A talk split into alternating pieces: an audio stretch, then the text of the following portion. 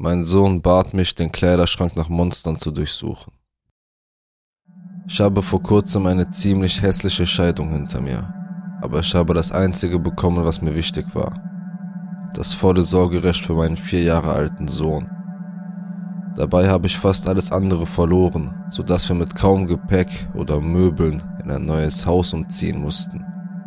Ein echter Neuanfang. In der ersten Nacht in unserem neuen Zuhause hörte ich ihn nach mir rufen. Es war kurz nach Mitternacht, glaube ich. Ich ging zu ihm, um nachzusehen, was los war, und setzte mich an sein Bett.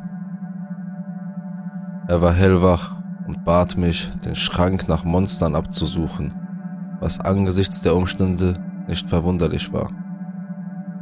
Er ist immer noch ein kleines Kind und ohne den ganzen Mist zu berücksichtigen, den er dank meiner beschissenen Ehe durchgemacht hat, muss der Umzug in ein fremdes, kaum möbliertes Haus für jemanden in seinem Alter eine Menge bedeuten. Und du weißt ja, wie man sagt, dass das Gehirn immer halb wach bleibt, wenn man in einer neuen Umgebung schläft, oder? Das alles ging mir blitzschnell durch den Kopf, als ich mit meinem Sohn sprach. Es war keine große Sache, es war alles normal, dachte ich. Aber etwas anderes machte sofort in meinem Gehirn Klick, noch bevor ich überhaupt sehen konnte, worauf mein Sohn bei seiner unschuldigen Bitte gezeigt hatte. Irgendetwas stimmte nicht. Ich drehte meinen Kopf und schaute nach. Und es kostete mich alles, was ich in mir hatte, um nicht in Angst und Schrecken zu verfallen, nur um meines Sohnes willen. Als Elternteil musst du deine Kinder beschützen, egal was passiert. Du musst dich immer in Gefahr begeben, wenn es nötig ist, und ihnen alles ersparen, was sie verletzen könnte. Deshalb bin ich auch nicht ausgeflippt. Das konnte ich nicht. Nicht als wir gerade erst unser neues Leben begonnen hatten. Ich musste ihn beschützen, und zu diesem Zeitpunkt, als ich auf seinem Bett saß, wusste ich nur eins. Wir mussten das Zimmer verlassen. Wir mussten das Haus sofort verlassen. In Ordnung, Champ, N natürlich, sagte ich und täuschte Tapferkeit vor. Dann sprach ich eine Bitte aus, während ich meine Stimme senkte und näher an ihn herantrat. Hey, wie wär's, wenn du mal kurz nach draußen gehst? Wenn da ein Monster drin ist, muss ich ihm den Hintern in deinem Zimmer versohlen. Er gluckste und sagte, okay. Ich habe darauf geachtet, das Wort Hintern besonders zu betonen das ist etwas, das ihn immer zum Lachen bringt, wenn ich es sage.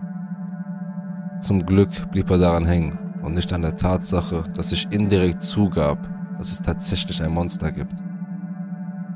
Sobald er den Raum verlassen hatte, überlegte ich in Gedanken, wie ich ihn am besten und am effizientesten aus dem Haus bringen konnte, während ich auf dem Weg nach draußen meine Autoschlüssel und mein Telefon mitnahm. Als ich hörte, wie sich die Schranktür langsam hinter mir öffnete wusste ich, dass es Zeit war zu gehen. Ich sprang aus dem Bett, verließ das Zimmer und schnappte mir meinen Sohn. In weniger als einer Minute waren wir aus der Tür und im Auto und fuhren los. Ich sagte ihm, dass ich nicht schlafen konnte und wir zur Feier des Tages ein Eis essen gehen würden. Er war etwas erstaunt und fragte, was denn feiern? Worauf ich antwortete, nur wir beide zusammen. Ich liebe dich, Kumpel.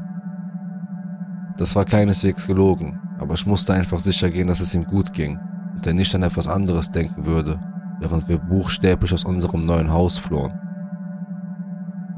Wie ich bereits erwähnt habe, war das Haus für uns beide eine neue Umgebung. Ich war schon ein paar Mal dort gewesen, hatte alles selbst aufgeräumt und die wenigen Möbel, die wir hatten, zusammengebaut, so dass ich genau wusste, was wohin gehörte und was nicht. Und ich wusste, dass sein Zimmer keinen Kleiderschrank hatte.